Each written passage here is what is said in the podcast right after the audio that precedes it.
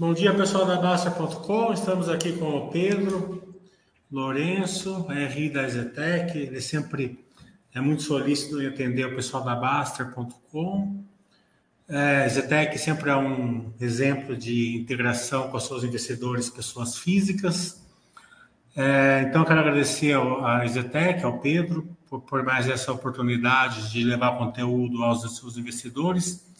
Lembrando que a Bastia.com não faz indicações de compra e venda de ações e que também eventuais guidance ou projeções ditas nessa live não quer dizer que sejam certeza que elas vão se concretizar. Condições de mercado podem fazer com que elas não se concretizem. Então, bom dia, Pedro. Fique à vontade com suas palavras iniciais. Ah, obrigado, João. Obrigado a todo mundo que está aqui, nossos ouvintes da Baster, que nos acompanham trimestralmente. Sabem que a gente aqui do RI tem esse compromisso de vir até vocês. A gente sabe que ah, uma parte boa da nossa base acionária de pessoas físicas acompanha o que é publicado aqui na Baster.com, acompanha o trabalho muito bem feito pelo Mili e seu time. Então, para a gente aqui é sempre uma honra, um privilégio sempre receber o convite do João e estarmos aqui uh, conversando com vocês. Então, para começar, gostaria de pontuar que esse terceiro trimestre ele já foi um trimestre um tanto quanto conturbado quando comparado, com, principalmente com o segundo trimestre desse ano, né? E por que, que eu trago essa, essa reflexão? Porque o segundo trimestre do ano ele tinha terminado numa crescente, né? A gente vinha ali uh, um bom momento de vendas, nós fizemos alguns prédios, nós fizemos alguns lançamentos, e esses lançamentos saíram muito bem vendidos, como foi o caso do East Blue, que saiu mais de 40% vendido, como foi também o caso do Lindenberg Ibirapuera, que também saiu extremamente bem vendido. Uh, de forma macro, a gente já via um cenário mais positivo, uma agenda mais positiva né, em termos de expectativas de quedas de juros, uh, e tudo isso fez com que a companhia naquele momento também ganhasse, né, ou tivesse um bom humor para o segundo semestre desse ano. A bem verdade, quem acompanha a Zetec, também muito do que a gente fala nos nossos materiais, entende que nesse primeiro momento, ou pelo menos ao longo de 2023, o foco estratégico da companhia está, se não outro, em tentar reduzir o patamar de estoque. E para quem entende um pouco da matemática, sabe que a, a, a conta é simples. Né? No final do dia, para você poder fazer o seu lançamento, para poder se ter redução de estoque, você tem que ter ali um lançamento menor do que suas vendas. Esse é o delta no final do dia que reduz o seu volume de estoque. Então, essa é a estratégia principal da companhia e isso, de fato, tem sido, tem sido conquistado. Só que, para isso, a gente entende que a gente tem que, a gente tem que segurar um pouco mais o volume dos lançamentos. A gente teve que segurar um pouco mais o volume dos lançamentos. Ora, por quê? Porque para poder conseguir lançar num volume em que esses novos lançamentos, em alguma, em alguma medida, não gerem novos estoques para a companhia, então, esse precisa de uma VSO, uma velocidade de venda bastante arrojada. Só que, no terceiro trimestre, o que ocorreu? Nós já começamos a ver que a expectativa de queda da taxa de juros não, pare... não foi mais tão corroborada, tão exacerbada como parecia que seria primeiro semestre desse ano. Né? A gente teve ali um alargamento da curva longa de juros. E também a gente começa a ver que as taxas de financiamento dos clientes não parece que vão reduzir tão cedo.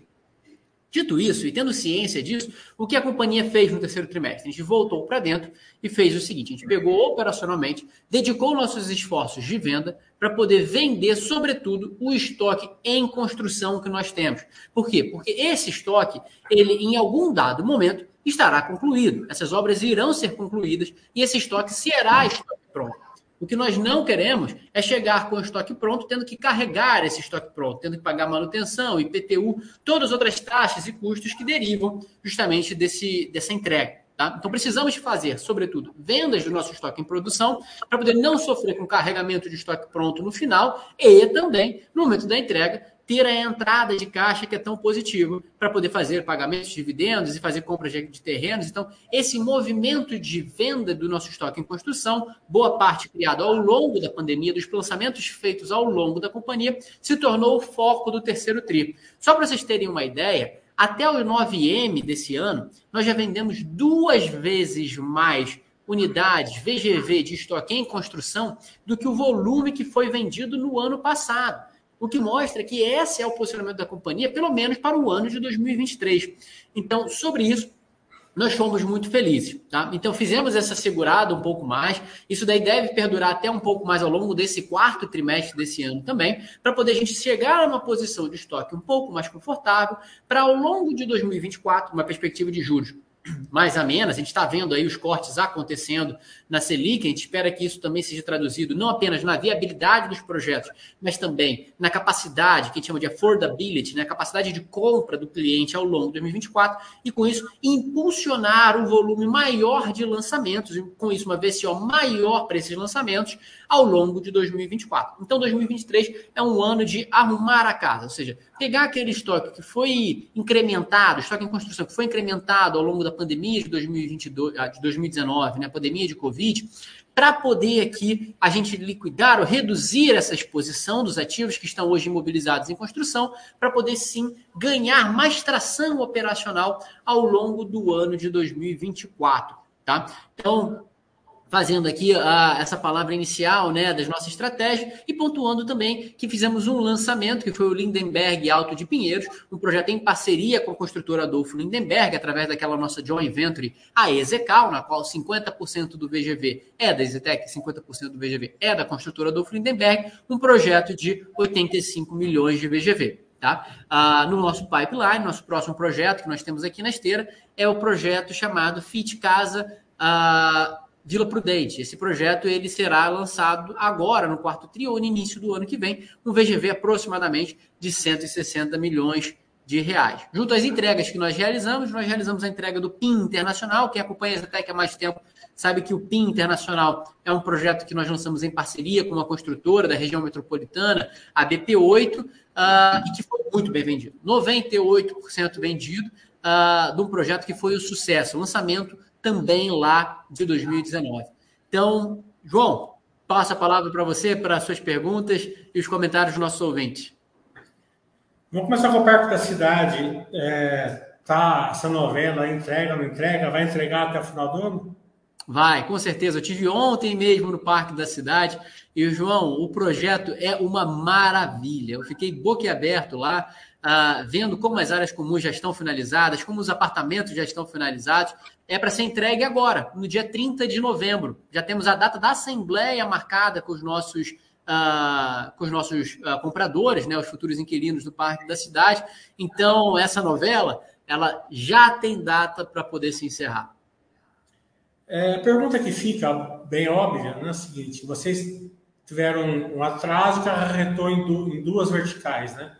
Uma que foi a multa para quem quis ficar com o apartamento e a outra foi o distrato com o valor integral mais o INCC para quem é, quis distratar e receber o valor em dinheiro.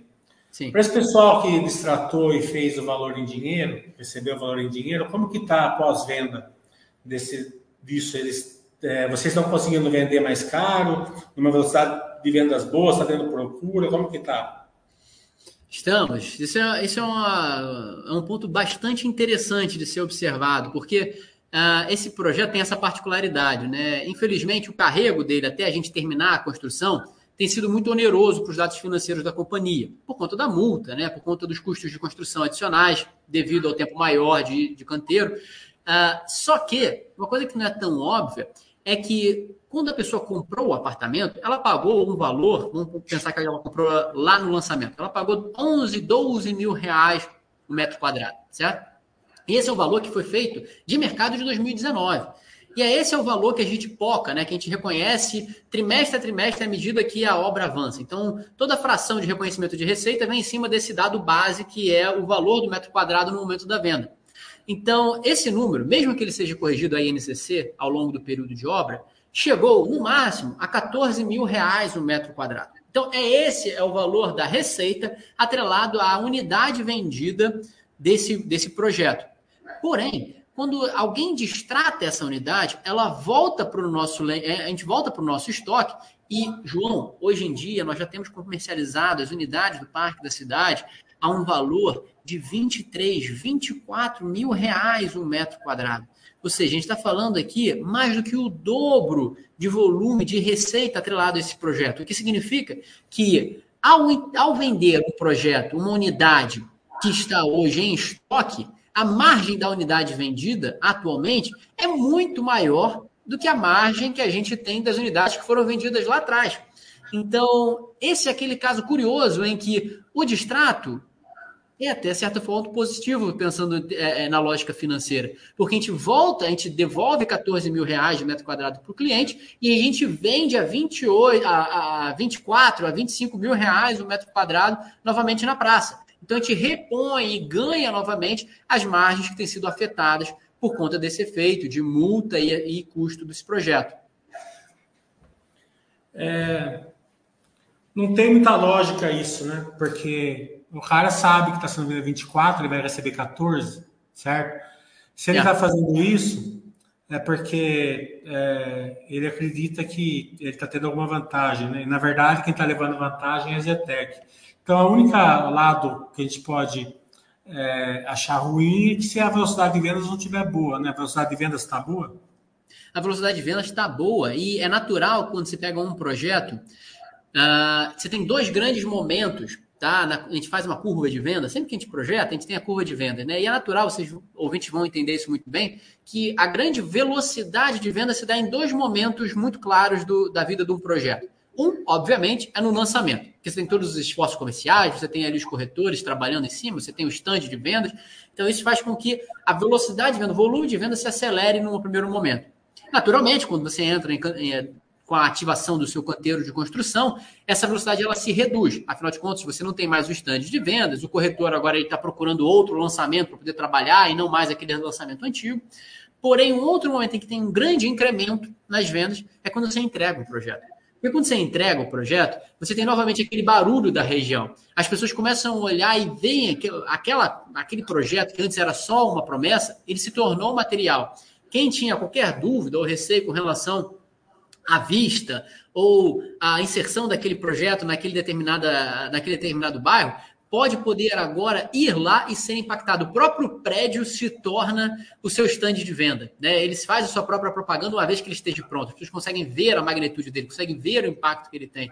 Uh, e os próprios moradores também passam a ser pessoas que, naturalmente, né, incentivam, vendem e trazem outras pessoas para conhecer o próprio prédio. Então, isso faz com que, durante a entrega, os primeiros meses, até trimestres depois de uma entrega de um projeto, você também tenha uma nova aceleração ali de venda do seu produto. E é isso que deve acontecer novamente com parte da cidade. Felizmente, com uma margem né, muito mais atrativa do que aqueles que compraram lá atrás. Então, basicamente, quem comprou e está hoje destratando é, são pessoas que devem ter alguma necessidade financeira mais imediata, né? Então, uh, estão se desfazendo do bem, porque para eles ter ganho INCC ao longo do período é, é, é, suficiente. Lembrando, tá, pessoal, que quem distrata não recebe a multa. Você só tem dois caminhos. Ou você tem o direito do distrato e, com isso, o saldo pago corrigido a INCC, ou você é de fato um comprador que foi lesado pelo atraso e por conta disso você está aqui recebendo uma multa no sentido de 1% ao mês da companhia, corrigido por INCC também, né? Uh, então, quem distrata hoje em dia, você vê, são muito poucas unidades que vieram a ser distratadas, né? Desde abril até agora, me parece que é justamente por isso, porque uh, o cliente que faz a conta, ele sabe que ele está ganhando mais dinheiro, ou que a lógica financeira faz com que ele não opte pelo distrato. Né? Então, aqueles que distrataram, me parece que são clientes que tinham alguma necessidade de liquidez imediata, por qualquer particularidade que tenha sido, o que também é natural. Né? É... Um valor que vocês consideram bons, né, historicamente, 25, 30 milhões semanais de vendas. Né? É... Eu queria saber mais ou menos como que está esse considerado de vendas agora, e também é, como que a gente vê aí para o futuro é, esses novos lançamentos que vocês estão fazendo, se vai pegar, é, se vocês, se essas novas, vocês têm, vocês estão com bastante stands novos, né, stands é, fixos, né, que vocês não Isso. vão derrubar, né, é, que está tendo até um aumento de custo agora que acabou afetando até o, até o trimestre também, né.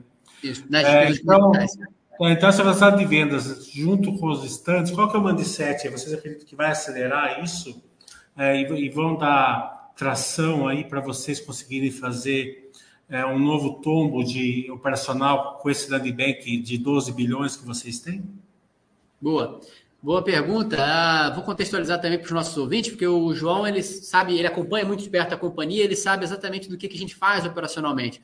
E você está comentando muito dos nossos stands que a gente tem fixos, né? A estratégia, para quem não conhece, ela vem sobretudo ah, da, dessa necessidade que eu comentei de vocês de vender estoque em construção. Naturalmente, o estoque em construção, você não tem mais o estoque no local do terreno, você não tem mais o stand de vendas no local do terreno.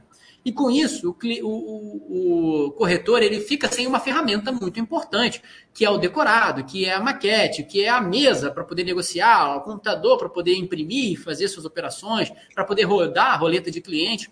E aí o que, que a gente faz indo de encontro a isso? A gente construiu agora esses nossos estandes fixos, nós temos uh, três atualmente em atividade, né? A gente chama de home store ou showrooms da Ezetec, cada um com um pouquinho de diferença entre o outro, mas a lógica é a mesma.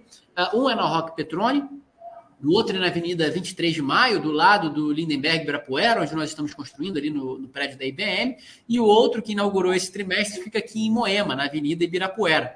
Uh, esses estandes fixos de venda, eles servem, eles servem para essa estratégia. Então, a gente deve manter esses estandes. Naturalmente, isso tem um custo uh, que passa em despesa, tá? É, é, um gasto que passa em despesa, que ele está muito atrelado à depreciação desses estantes. Tá? A depreciação desses estantes é um cálculo mais ou menos de cinco anos de depreciação do valor investido, e aí isso aí passa a ser recorrente né, uh, ao longo dos trimestres. Ao início da depreciação do nosso stand, uh, na 23 de maio, passou nas nossas despesas comerciais esse TRI, mas o ganho operacional, a atração, a visibilidade que esse stand traz para o nosso estoque em construção eles mais do que compensa o custo que você tem ali de manter aquele, aquele gasto que você tem para poder desenvolver e manter esses estandes. Então, sim, a estratégia da companhia deve manter a sua lógica de ter esses estandes fixos, pelo menos enquanto unidades em estoque em construção forem relevantes. E também vou lembrar para vocês que esses estandes eles não estão em terreno alugado da companhia. Esses são terrenos da própria companhia. Ou seja, quando você olha o land bank nosso, e ali você vê a quantidade de terrenos. Três desses terrenos que estão no Land Bank são justamente os terrenos que nós temos nos nossos decorados. Então, em algum momento, realizaremos lançamentos naquele decorado. E, naturalmente, teremos que colocar abaixo o estande de venda para poder trabalhar aquele futuro lançamento. Mas isso tudo a seu momento. É só para vocês terem uma ideia geral da estratégia desse, desses grandes showrooms. É, a gente teve um resultado aí relativamente muito aquém aí do, do histórico da, da empresa, né? a pergunta que fica é o seguinte, né? Vocês fizeram muitos lançamentos né, antes da pandemia, colocaram o operacional da empresa muito é, alavancado, né? Mas uma alavancagem boa, né? É, vocês, vocês usaram taxa de juros mais baixa para alavancar a empresa em vários sites, né? Daí veio a pandemia, veio uma inflação aí que não estava, é, é, vocês não estavam esperando, ninguém estava esperando, e acabou afetando os custos, né, e as margens da empresa, né? As empre a empresa hoje está com uma margem muito abaixo do que é, o histórico dela. É, como vocês estão trazendo dois diretores novos, né, para dar um chacoalhão na empresa, aí a pergunta que fica é o seguinte, né? É, o, o, atual de hoje é, ele está fora um pouco do que a empresa estava acostumada e para isso teve que trazer sangue novo para dar uma, uma mudança operacional, uma, trazer novas ferramentas, é, processos, né? É, ou você vai continuar na mesma, na, na, mesma tocada histórica, né? E vai, vai ter uma, uma e, e no que daí no que, que os diretores vão, vão agregar valor, né? Se esses diretores, então eu pergunto assim, esses, esses diretores vão dar uma chacoalhada na empresa ou só vão dar uma agregada no histórico já normal da empresa? Uh, eu diria que as duas coisas, João, porque uh, a gente tem que pensar o seguinte, né? Quando a gente fez o follow-on em 2019 e a empresa capturou né, quase um bilhão de reais de capital novo, de novos sócios, uh, isso também veio uma mudança que talvez não foi tão óbvia e imediata para todo mundo mas significou que essa empresa, a Exetec, ela mudou de patamar. O volume operacional que você tem para poder rentabilizar um patrimônio que atualmente é de 4 bi e meio, 4 bi e 600, é muito maior do que era de 2 bi, de 2 bi e 600 até 3 bi, né? uh, pode não parecer, mas isso implica que você de, precisa ter processos mais azeitados, você precisa ter uh, uma quantidade maior de canteiro, às vezes obras mais complexas. E essa mudança de patamar também, lógico, ela não pode ser imediata, até porque tivemos imediatamente depois do nosso follow a pandemia, que jogou abaixo né, a, a, expectativa operacional do mercado como um todo. Né? Todas as empresas tiveram algum grau de dificuldade para poder a, a surfar a pandemia, tiveram que dar uma reduzida nas operações, isso aconteceu, e agora nós estamos no momento em que estamos adequando a companhia a essa nova realidade. A realidade tem que ser uma empresa uh, que vai revisitar os seus processos, que sabe que as coisas mudam ao longo do tempo, né? novas tecnologias surgem, uh, novas formas de construir surgem, e a gente precisa sempre se manter na vanguarda, que nem a gente sempre, sempre esteve. Então, por isso que eu digo que são as duas coisas. As duas coisas por quê? Porque os antigos diretores e os controladores da companhia têm o DNA, têm a cultura no qual eles vão passar para esses novos diretores. Tá? Uh, e esses novos diretores, eles têm o conhecimento para poder trazer justamente essa mobilização que a companhia hoje está uh, se propondo a ter em termos de tamanho. Então, se repara, a Cristiane, que é uma diretora de pessoas, é novidade dentro da companhia. Só que você se preocupar com o aspecto cultural, trabalhista, né, e com o desempenho das pessoas, isso muitas vezes só chega numa questão quando você de fato começa a ter uma complexidade de ambiente laboral, de cultura organizacional muito grande. Né? Então, isso passou a ser uma questão e a gente entendeu a necessidade e trouxe ela. ela, com certeza, vai conseguir trazer para a companhia uma nova visão, uma nova, uma nova maturidade em termos de processos e pessoas que antes a gente não tinha. Então, essas mudanças, lógico, não acontecem. Ah, ah, os resultados dessas mudanças não acontecem do dia para a noite. Leva-se algum tempo até com que as novas ideias e o match eles aconteçam. Então, isso daí deve levar mais ou menos 8, 12 meses para a gente começar a ver aqui os primeiros resultados dos trabalhos dos novos diretores. Mas sim, ah, isso vem já nessa nova toada né, da Exetec, reajeitando o seu tamanho, sua operação, para poder continuar sendo o que ela sempre foi, agora no novo patamar que ela se encontra. É, eu coloquei aqui um slide que você deve estar vendo aí, é, das entregas que vocês vão fazer. É, vamos pegar aquele ciclo 2019, 2020 que vocês lançaram bastante, né? Como vocês falaram, vocês mudaram de patamar. Vocês vão começar a entregar agora. Está bem claro que vocês não lançaram nada esse ano aqui, né? Se a gente considerar que o grande lançamento de vocês foi um relançamento, não foi um lançamento. Uhum. Sim. É, vocês estão bem focados na, na venda de estoque para não carregar estoque pronto. Né? Estoque pronto sempre tem custo de PTU, de condomínio, etc. É, então vocês vão ter uma grande geração de caixa, né? É, e acredito que seja um baixo estoque, é isso? É, estoque é isso. Pronto. É isso. Você repara, né, nessa, nesse gráfico que você está compartilhando com a gente na tela, a gente tem ali 2023, são as entregas de 2023. Atentem-se ao volume de entregas que nós temos e veja como ele é bem expressivamente maior do que foram os outros anos. Isso daí é justamente a safra de 2019 que você estava comentando. Mas repare, sobretudo, o quão bem vendido está esse estoque. 84% vendido. Né? Uh, só que, se você olhar no horizonte de dois anos lá para frente, você vai ver que o estoque a ser entregue em 2025, repare, leva-se mais ou menos três anos para poder construir um projeto. Tá? Então, o estoque de 2025 é aquele que foi lançado em 2021, 2022, no meio, final da pandemia de Covid. Então, são projetos que, naturalmente, por conta da dinâmica da pandemia, não tiveram aquela atração de vendas tão forte no lançamento, porque as pessoas estavam em casa, sem poder fazer compras, ou até receosas de qual seria o resultado final de tudo aquilo que estávamos vivendo.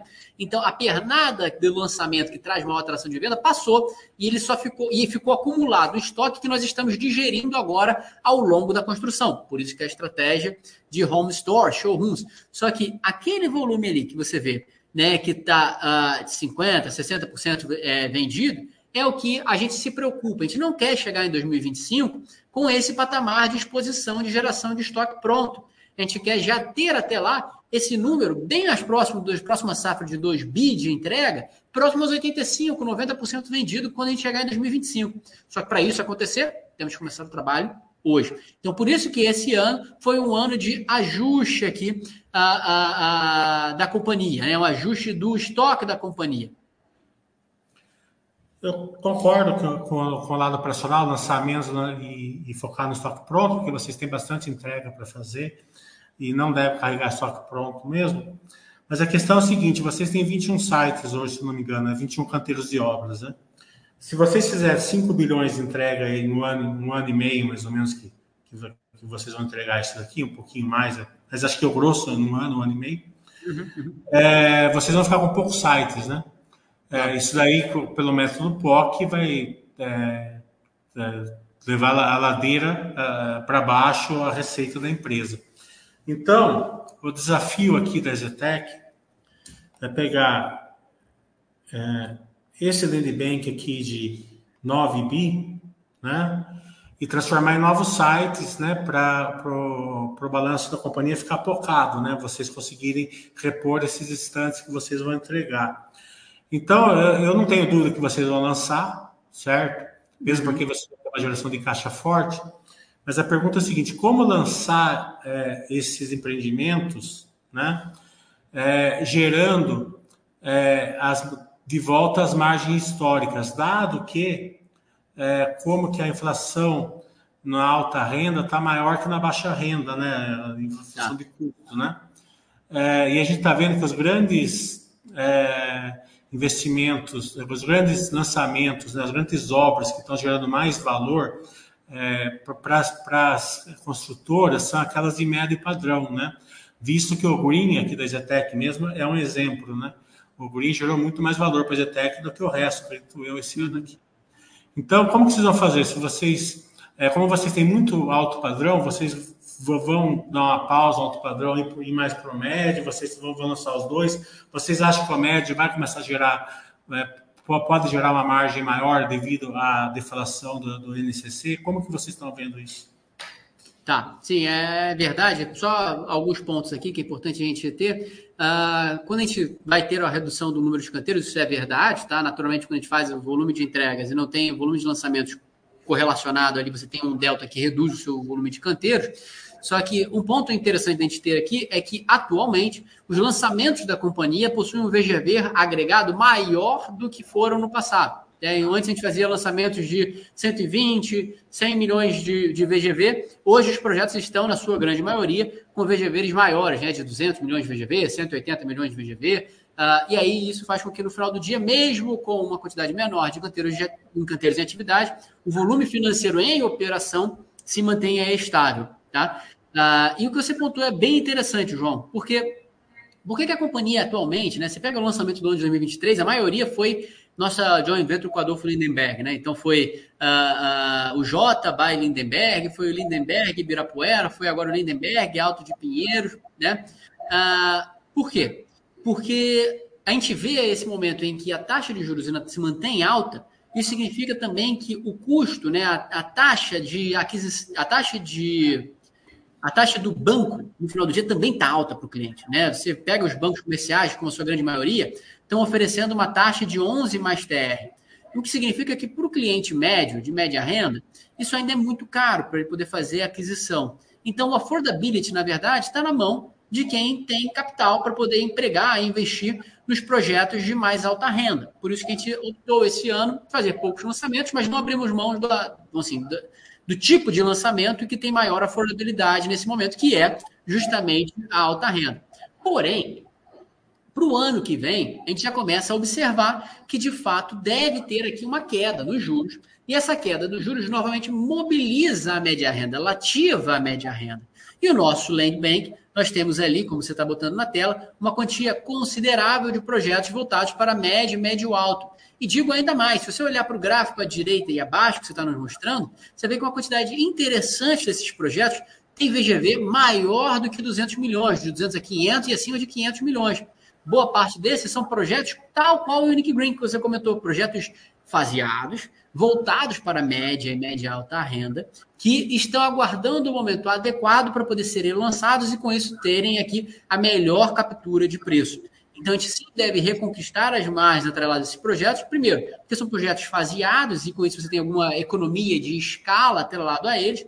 E também porque a gente já vê aqui, ou espera que tenha aqui uma melhora da affordability atrelado à redução dessa taxa de juros, tá? Que no final das contas deve impactar ali uh, o dinheiro que é emprestado, né? O dinheiro que o banco oferece para o cliente. É, vou dar uma olhadinha no Land Bank aqui, 9 bi, né? A gente está vendo aqui que vocês têm 3 bilhões aqui é, em stand-by aqui. Esse aqui acho que é um terreno do Extra, né? Acho que não é marginal. É, então, a pergunta que fica é a seguinte, né? Os 9 bi a gente já sabe, fica bem claro. Esses 3 bi, o que está faltando para entrar dentro do Land Bank? E o que, que vocês pensam fazer lá, já que é 3 bilhões num projeto só, né? Vai ser faseado, vai ser alta renda, média renda, o que, que vai ser ali? Ah, ali é um projeto fantástico, né? Fica do lado do parque, ah, do outro lado da Marginal, né? Quem conhece a, Marginal Pinheiros aqui em São Paulo, fica do outro lado da Marginal. Ah, é um projeto que a gente ainda tem que pagar, a gente só deu o sinal, a gente segurou essa opção, tá? A gente vai pagar em abril mais ou menos 300 milhões para poder adquirir esse terreno. É um complexo com oito torres que a gente vai fazer, também será faseado, tá? Com 3 bi de VGV, ou seja, é um projeto enorme que está para a companhia, com margens bastante interessantes. O Silvio chama isso daí de mais uma nova joia que está dentro do nosso land bank. Vocês reparem a, a, expressividade que é esse lançamento, né, esse projeto para o land bank da companhia. Ah, por que, que a gente não desembolsou ainda? é a lógica é do, da TIR, né? No final de contas, assim, se eu tenho a possibilidade de só pagar isso em abril, não tem sentido eu fazer o pagamento antes se eu não tenho previsão de lançamento. Ou seja, eu vou ter a minha receita lá na frente, tal qual eu pagando agora ou pagando em abril. Então é ideal eu postergar esse desembolso de caixa para poder acontecer só no momento final. Então, a, a aquisição, ou seja, a entrada desse projeto no nosso Land Bank, deve acontecer lá em abril. Existem também umas outras uh, questões de contorno, que é a questão da aprovação desse projeto. Então, nós temos ele junto à prefeitura atualmente, para poder ter com que esse projeto saia do papel e seja aprovado com os devidos trâmites. Só para vocês terem uma ideia, a gente está tentando uh, com que a, a lei que seja ali de zoneamento, né, o coeficiente de aproveitamento e as normas do local sejam anteriores a esse plano diretor, porque para a gente é mais benéfico.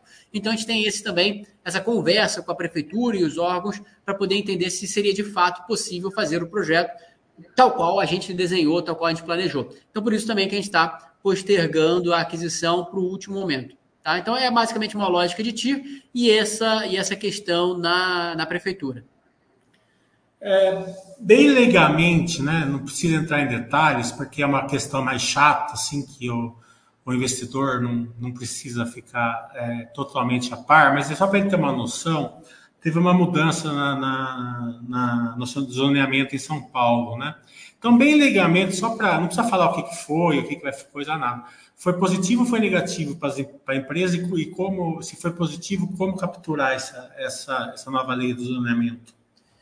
Interessante sua pergunta, porque ah, para quem não é de São Paulo, talvez não esteja acompanhando, né? Que a gente teve a mudança do plano diretor recentemente, ao longo desse ano, que foi mais um dos motivos pelo qual o segundo trimestre teve um, um ar tão mais positivo, né?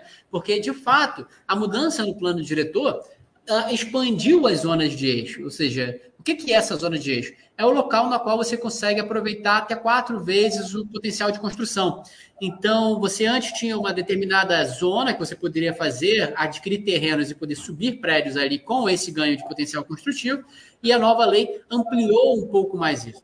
Para não apenas isso, também teve ali incentivo através da cota de solidariedade, que é um valor que você pode pagar adicionalmente para a construção de baixa renda, o desenvolvimento de, de, de unidades de baixa renda dentro do seu próprio terreno, que também amplia o seu potencial construtivo. Então, tudo isso foi positivo para a indústria, tá? Uh, o que eu faço aqui é que eu, ele é obviamente positivo, né? E quando uma coisa ela é obviamente positiva, naturalmente a concorrência toda se mobiliza para poder aproveitar essa positividade derivada dessa ação.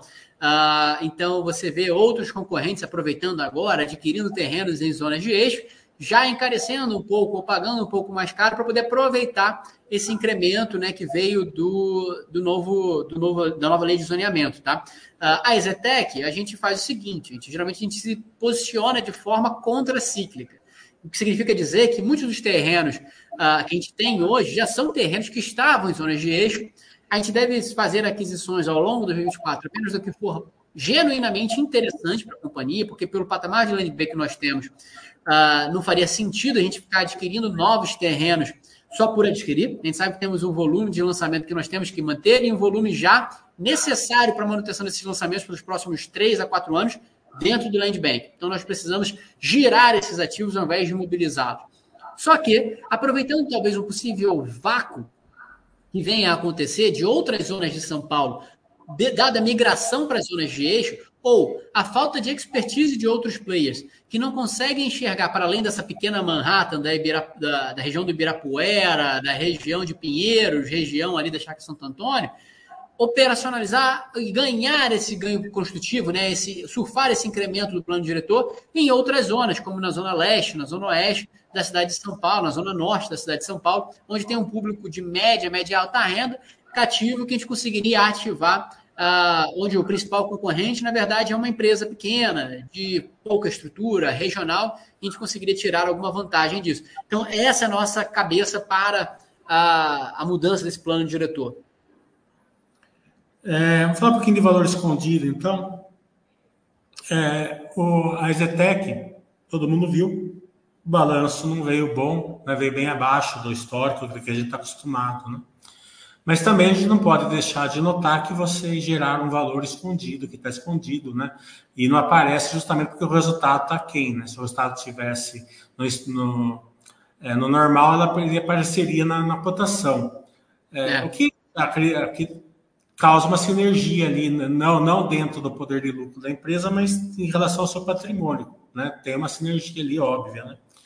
É, e uma sinergia ainda que tem que vai ser expandida, né? Através aqui da do, do, do é, deixa eu ver onde está aqui. Está falando do, do, do Star Towers, é isso? Está aqui, como é que eu pegar aqui?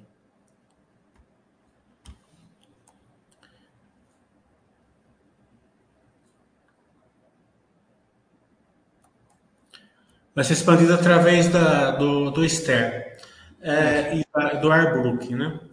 É, primeiramente, a gente tem que, é claro, se solidarizar ali com a empresa e com o funcionário que infelizmente morreu ali no, no, no, no, no problema que teve na obra, né, no canteiro da obra. É, também a gente tem que fazer uma pergunta que é relevante, né, se vai ter algum problema de embargo, alguma coisa, vocês estão vendo nisso ou não, né? É, e depois é o seguinte: é, o valor escondido está aqui, 1,9 bilhões que não está no, no, no, balanço, porque vocês, vocês, não venderam, né? Aqui tem mais 135 milhões que está quase pronto. O que vocês vão fazer aqui? Vocês vão alugar, vão vender essa torre aqui do Arbrook, né? É, vamos começar e depois eu, vou, vou, vou, vou na, na, nave. Tá bom. Ah, deixa eu aproveitar, já que a gente está tocando num tema sensível, que foi né, a fatalidade que aconteceu no, num dos nossos canteiros. Ah, eu, eu, gostaria de posicionar para todo mundo que está nos escutando que isso foi muito caro para a companhia. Né? A Exetec é uma empresa que preza, sobretudo, pela excelência operacional. Ah, e, assim, a gente, não é comum isso acontecer. Né? Não é, não é para acontecer. A gente não está feliz com o que aconteceu. Uh, estamos tomando todas as medidas cabíveis para poder ajudar a investigação a entender de fato o que, que motivou, o que ocasionou a, a fatalidade. Uh, primeiro ponto é para quem sabe do Estertal, sabe que a gente ainda não vendeu esse projeto, né? Então não tem uh, não tem urgência para poder terminar essa obra, né? Assim, então, não, não, havia pressão da companhia para poder né, correr ou, ou, que qualquer aparelho né, ou norma de segurança do trabalho não fosse seguida. Inclusive, quem a gente contratou para essa obra é da, do mais alto gabarito. Né? Os empreiteiros que trabalham nessa obra é do mais alto gabarito. E o funcionário que veio a falecer foi de um desses empreiteiros, né, que estava justamente fazendo o diamante né, do heliponto do Ster Towers, e as investigações estão tentando entender exatamente qual foi a falha técnica uh, ocorrida ali. Uh, já teve né, a, a, perícia, já teve a sua investigação, as coisas estão acontecendo no trâmite que precisa, e a Zetec está solidária tanto a família de todos que passaram por esse episódio, como também as, as competências aqui para poder, os órgãos competentes aqui para poder auxiliar no que for preciso. Uh, novamente, não é esse o, tipo de trabalho ou o tipo de expectativa que a gente gostaria de ter. Por isso que quem conhece até que sabe que a gente preza pela excelência sabe para a gente isso foi um episódio muito caro, muito dolorido aqui dentro. Uh, não teve impacto uh, na torre, tá? no sentido estrutural e financeiro. Uh, a torre continua sendo desenvolvida e aqui fica a, a, a, nossa lamentação, nossos pêsames a todo mundo que foi envolvido nesse episódio. Né? E, quando disso, nós estamos novamente, fazendo o que nós já fazemos de excelência, que é revisar nossos processos de segurança, conversando com todas as áreas envolvidas, nossos canteiros de obra, para poder, uh, novamente, ter certeza e assegurar que isso não venha acontecer. A Exetec tem 44 anos de história e são raros os episódios em que você pode apontar o dedo e ver que houve alguma coisa semelhante ao que foi presenciada aí. Uh, agora, sobre o Easter Towers, é um valor escondido de fato, né? Porque, como você disse, Muitas vezes o cálculo que a gente faz é muito em cima do ROI, né, do retorno que a companhia está tendo naquele momento, e a precificação do papel ocorre dessa forma. Né? Então, quando você vê a gente tradando abaixo de book, me parece que é muito em conta pelo fato do retorno, o ROI da companhia, está abaixo do seu custo de capital. Tá? E isso, uh, no final das contas, o mercado precifica. O que o mercado ele tem miopia para poder precificar é justamente o resultado futuro da companhia que deveria estar refletido no preço da ação. Um desses resultados futuros que muitas vezes não passam pela análise do papel é justamente o Easter Tower, esse 1.9 bi, que será em, uh, vendido, né? Nossa estratégia atualmente é de locar, começar a locar alguma das, a primeira torre, para depois fazer a venda, muito semelhante com o que nós fizemos com o EZ Towers lá atrás. O EZ Towers é prédio que fica logo do lado e fomos muito felizes nessa estratégia. Uh, e isso deve acontecer ao longo do ano 2024, a conclusão da torre e o início do processo de procurar locadores para ela, tá? Então, tanto o Air Brooklyn quanto o Easter Towers, a gente está nesse momento Uh, o Steve claramente, porque já está mais de 82% vendido, vendido não, desculpa, 82% concluído, uh, procurando algum inquilino para a torre, e os Star Towers, à medida que a gente for vendo ali o mercado também acomodando, porque são fatores um pouco mais macro, como, por exemplo, a gente estava comentando uh, da taxa de juros, Uh, e vacância da região, à medida que isso for absorvendo, a gente sabe que vai ter demanda, a gente sabe que vai ter mercado para poder, poder entrar nessa torre. Então, é nesse o timing que a gente está mirando para poder fazer a conclusão das torres. Então, são mais, é, é mais um VGV que uh, naturalmente não passa no, no, na DRE da companhia, logo não passa no lucro e, contanto, não está refletido no retorno, mas que é um projeto em desenvolvimento de fato. É, como eu falei, né, é, o resultado líquido, o lucro, né, ele, ele impacta ali o retorno óbvio, né? É, então a, a, a cotação sofre, óbvio, né? É, mas vocês têm, vocês têm é, uma simetria grande em cima do patrimônio, né? Justamente por causa disso. A gente vai olhar aqui o NAV da empresa, né? Então seria assim, R$ reais por ação hoje se a empresa fechasse as portas. Eu não considero esses 48, eu acho muito otimista, na verdade, né? Eu não considero esses 3 bilhões aqui, porque ainda tem que dar um tombo no, no Land Bank para gerar esses 3 bilhões, né? Então, eu considero esse, esses 48, eu considero 35. Mesmo assim, é o dobro do que está a cotação hoje, né?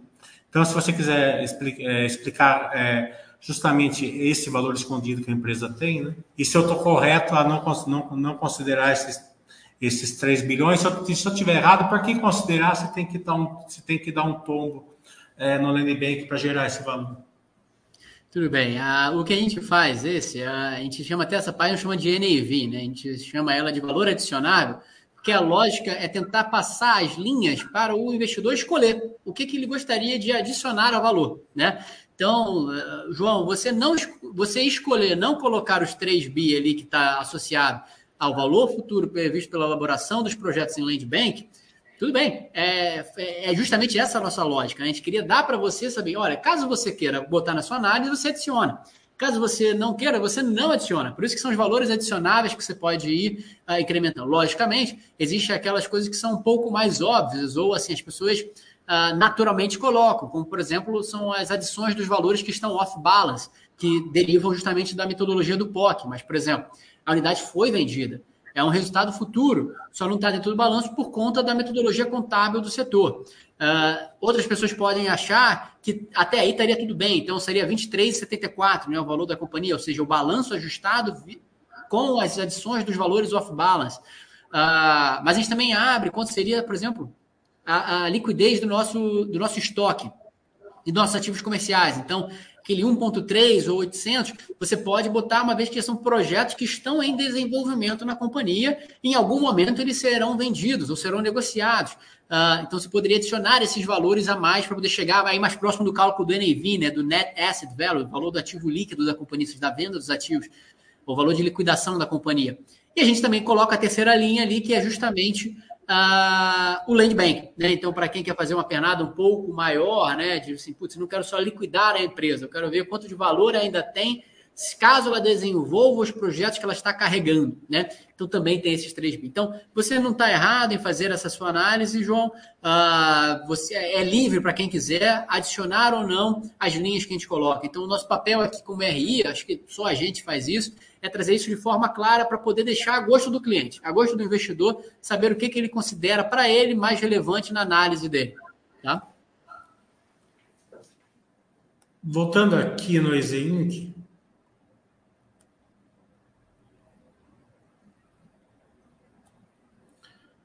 É, vocês foram fazer uma, uma cisão em 2019, estava um de fazer uma cisão do, do, da, do Inc., é, da Zetec, fazer uma nova empresa, né, do lado comercial. É, então vocês tinham oito terrenos, se não me engano, para fazer essa cisão, já tinham colocado lá um caixa, já estava tudo pronto, e veio a pandemia, acabou não, não, não, não indo para frente. A questão é o seguinte: dos oito terrenos que vocês tinham, só tem dois hoje, só tem esses dois, acredito eu. Não sei se aquele que está alugado também faz parte ou não, mas acho que é mais esses dois aqui. Vocês transformaram seis em residenciais, né? É, então, é, acredito que você, vocês transformaram em residencial porque vocês acreditam que o, o valor agregado é maior ali. Mas a pergunta é a seguinte: é, o mercado para comercial está muito ruim para a laje, é por isso que vocês fizeram, não esperaram melhorar? Vocês acreditam que é, é, com a pandemia mudou o sistema, né? Para o investidor entender um pouco, até para ele saber como ele investe um pouco em fundo imobiliário, de laje ou não. Como que você, como está o mindset assim, de lajes comerciais? Não, 100%. Uh, o, o que mudou, na verdade, é, é a gente entender que o mercado mudou, né?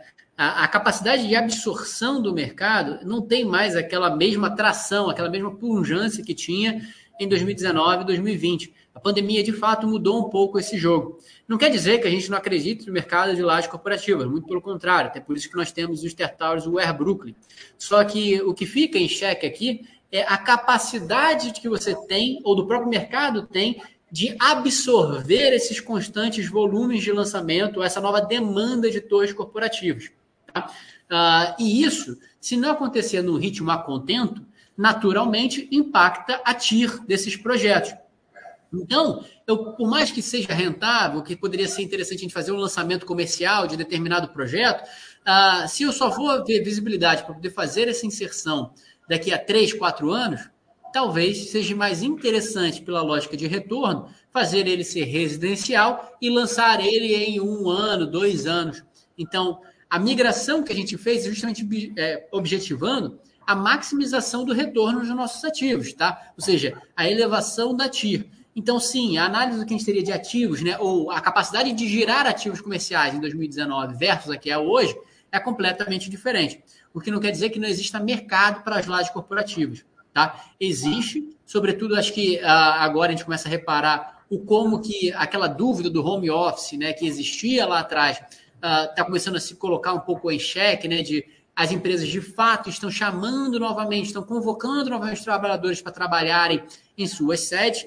Lógico que uh, para alguma parcela a realidade do home office vai se manter e por conta disso que o mercado ele não tem o mesmo ritmo de absorção que ele tinha antigamente, mas ele sim existe uma demanda que está novamente se readequando a esse novo momento pós-pandemia. Né? As empresas estão aqui precisando migrar, não tem mais tantas lajes comerciais disponíveis em outras zonas da cidade de São Paulo, como por exemplo a Faria Lima, que só tem 5% de vacância, e a região da Chucri-Zaidan é de fato um polo agregador de características que atrai empresas como um todo para se posicionarem e estarem lá.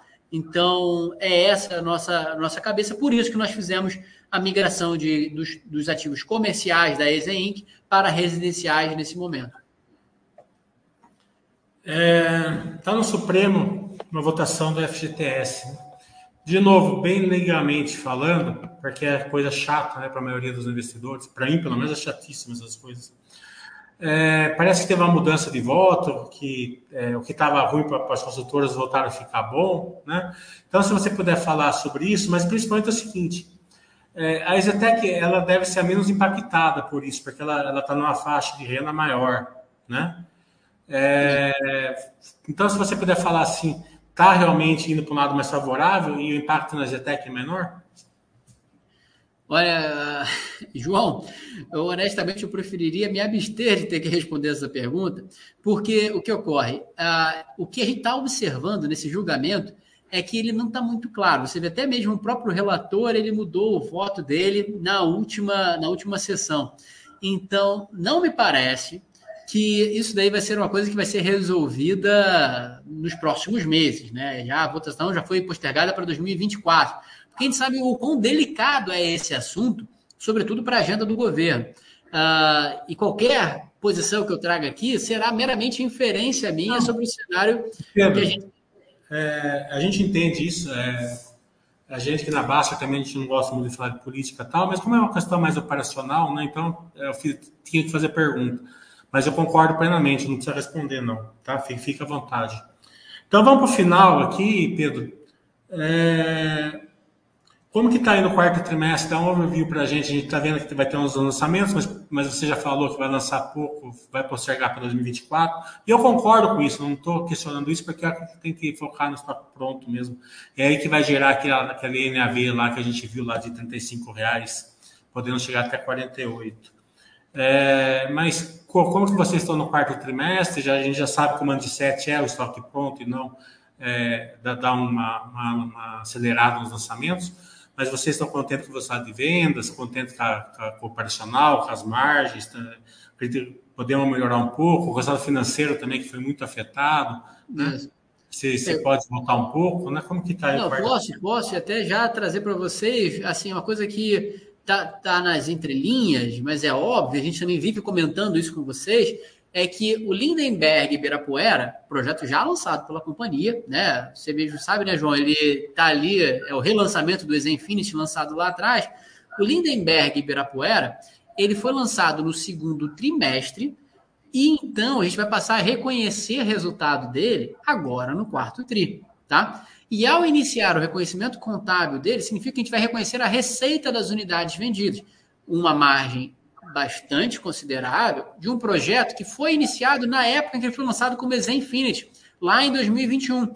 Ou seja, a obra já está bastante evoluída, o que significa que o POC vai ser bastante alto. Boa parte, ou uma parte considerável do resultado do quarto TRI vai vir justamente desse projeto. Então, as margens do quarto TRI devem incrementar em algum certo modo, né? E aqui, sem passar para vocês um guide necessariamente, mas apenas fazendo aqui uma, uma conjectura, por conta desse projeto, que tem margens maiores do que aqueles 32% que nós vimos do terceiro TRI. Então, naturalmente, isso é um vetor positivo para o quarto trimestre. Então, reconhecer esse projeto vai ser positivo para os dados do quarto TRI. E o ano que vem, nossa principal foco e estratégia é conseguir compilar esses novos lançamentos com uma boa velocidade de vendas, ah, já fazendo essa, essa pernada né, de um ano, possivelmente com taxas de juros menores. A gente vai fazer essa adequação momento a momento. Vocês sabem que a Exetec é uma companhia que ah, é bastante conservadora no seu posicionamento, ela faz o jogo tal qual ele precisa ser feito com paciência. Né? Então a gente faz com paciência e assertividade. Esse que é, é o nosso mantra. Eu acho que vocês é, estão muito corretos nesse mindset, porque tem que focar mesmo na, no conservadorismo, né? Mas por outro lado, a gente está vendo é, a queda da taxa de juros aqui no Brasil é, e principalmente uma, é, uma, uma, inversão de curva lá fora, né? principalmente na Europa. Né? A gente viu uma inflação na Alemanha vindo menor, a percepção lá dos Estados Unidos também é menor, mas ainda alta, mas menor. É, então, tudo isso eu acredito que vai dar uma atração para vocês ano que vem aí, se, é, se, nada mudar, esperamos que não mude, esperamos que é, o mundo aí é, pegue uma pernada de alta que a gente está precisando é, pós-pandemia. Então, eu quero agradecer bastante ao, ao, à ECETEC, é, principalmente ao Pedro, ao Emílio, por mais essa aula que você deu aqui, Pedro. É, sempre, todo trimestre, vocês muito gentilmente vêm aqui na Baixa é, dar uma, um overview para a gente. Então, muito obrigado. Fica das suas palavras finais. Muito obrigado, João. Ah, pessoal, queria agradecer muito a vocês que acompanham a Exetec, né? E, novamente, dizer, deixe os seus comentários. O João sabe que eu procuro ele para poder saber como estão, me passa o link para poder ler. Eu leio cada um dos comentários de vocês. Isso ajuda também a gente a entender se a mensagem está sendo transmitida com clareza, se vocês estão conseguindo compreender o momento da companhia, o momento do mercado, tá? o que para a gente é, é, é, extremamente importante, né? Para vocês entenderem exatamente o que passa na nossa cabeça e terem a tranquilidade que o investidor quer ter quando investe numa companhia sólida como a Exetec. Então, sintam-se à vontade para poder nos procurar, né? Procurar a gente, talvez através do Milha, através das redes da Baster, ou mesmo diretamente a gente através dos nossos contatos de RI, disponível no nosso site ri.exetec.com.br. E estamos à disposição né, para poder encontrar com vocês e estamos falando toda a divulgação de resultado. Não deixem de comentar, né, deixar ali embaixo a impressão de vocês do nosso vídeo e também do momento da Zetec. Estou olhando tudo que vocês colocam. Muito obrigado sempre pela interação de vocês e pelas palavras que vocês deixam nos comentários. Fico sempre bastante grato saber que a gente uh, consegue entregar a mensagem para vocês de forma eficiente. É, então, para quem tem alguma dúvida que a gente não, não, não passou por aqui, manda é, a a pergunta ali para o Pedro, para a Giovana, para a equipe dele, é, que prontamente eles vão responder para vocês, mas eu acredito que a gente deu uma boa explanada aqui sobre os principais é, fatores aí que tinha, o pessoal tinha uma dúvida. Então, muito obrigado a todo mundo, até a próxima. Obrigado, tchau, tchau. Deixa aqui.